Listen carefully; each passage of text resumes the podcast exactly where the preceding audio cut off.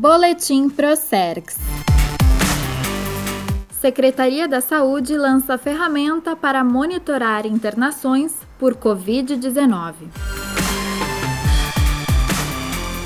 Para dar subsídios para o combate do novo coronavírus no Rio Grande do Sul, a Procergs entregou à Secretaria da Saúde uma ferramenta que visa fornecer uma visão completa da capacidade dos hospitais para enfrentar a doença no estado. O sistema se destina a monitorar os leitos em hospitais públicos e privados. O analista de negócios da Procerx, Gabriel Pastoriza, conta como funciona o sistema. Esse, sistema é um formulário dividido em duas etapas. Uma etapa tem um cadastro geral do estabelecimento, onde ele vai informar qual é a capacidade instalada dele, qual é a capacidade que ele tem de atendimento com relação a número de leitos de UTI, quantidade de respiradores que ele tem. A segunda parte desse formulário são informações lançadas diariamente pelos hospitais, quantidades ali referentes a pacientes que têm suspeita, pacientes que estão confirmados, quantidade de respiradores que tem na, dentro das UTIs e fora das UTIs.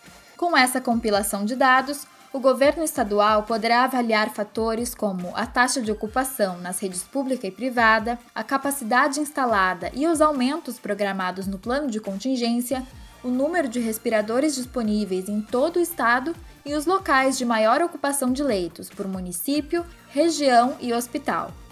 Todos esses dados estarão disponíveis aos gestores da Secretaria da Saúde em forma de tabelas, gráficos e informações georreferenciadas de forma a agilizar a análise, as tomadas de decisões e as ações do Estado no combate ao coronavírus. Esse foi o Boletim Procerx. Reportagem de Jade Molossi.